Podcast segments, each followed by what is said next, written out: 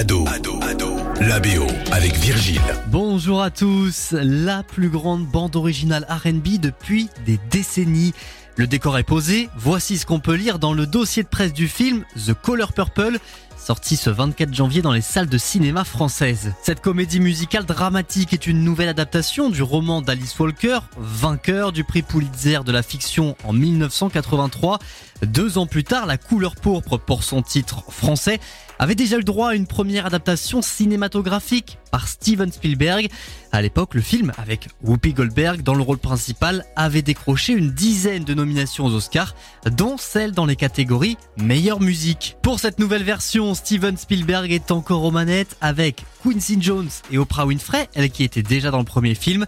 Cette fois, à l'écran, on retrouve une Ali Bailey tout juste sortie de la petite sirène, Tara G. P. Henson, l'héroïne de la série Empire, mais aussi et surtout Fantasia Barrino dans le rôle de Miss Sally. She say our mamas come from Queens over there. That means that we royalty. Fantasia connaît bien The Color Purple. La gagnante d'American Idol 2004 jouait le même rôle dans la comédie musicale de Broadway. Le film s'en inspire d'ailleurs fortement. En bonne comédie musicale qui se respecte, The Color Purple est aussi visuel qu'auditif. Le film a même trois albums, la partie orchestrale avec la partition pour le premier, les titres interprétés par les actrices et les acteurs du film pour le deuxième.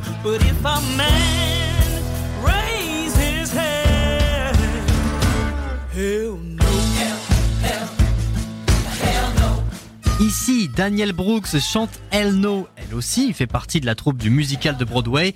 Sur les 18 titres, on retrouve également le titre éponyme The Color Purple, interprété par Fantasia.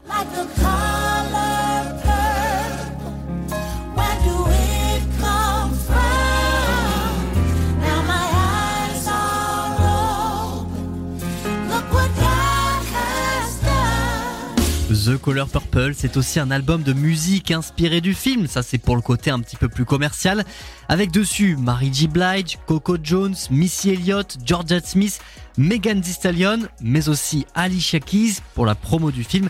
Elle avait interprété Lifeline lors d'un petit concert surprise comme ça en gare de St. Pancras à Londres.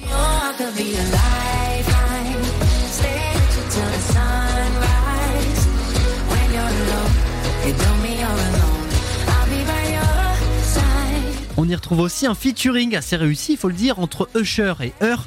Heur qui est d'ailleurs à l'écran dans la deuxième partie du film principalement. Elle joue Squeak.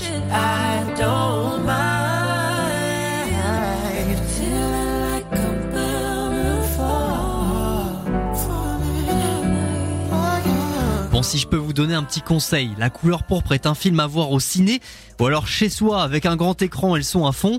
Le combo entre la beauté visuelle des plans et les voix extraordinaires des chanteuses match parfaitement. Tout en émotion, ce Color Purple fait bien passer le message du roman d'origine, à savoir celui de la condition des femmes noires dans les États-Unis du début du XXe siècle, à travers l'histoire de Miss Sally. Pour les plus émotifs, n'oubliez pas quand même de garder un petit mouchoir sous la main, ça pourrait servir. Alors est-ce que tout ça est suffisant pour faire de la couleur pourpre la plus grande bande originale RB depuis des décennies? L'avenir nous le dira. En attendant, c'est à coup sûr l'un des immanquables du début d'année 2024. Allez, on se retrouve très vite pour un nouvel épisode. Ado, Ado. Tous les épisodes à retrouver sur ado.fr.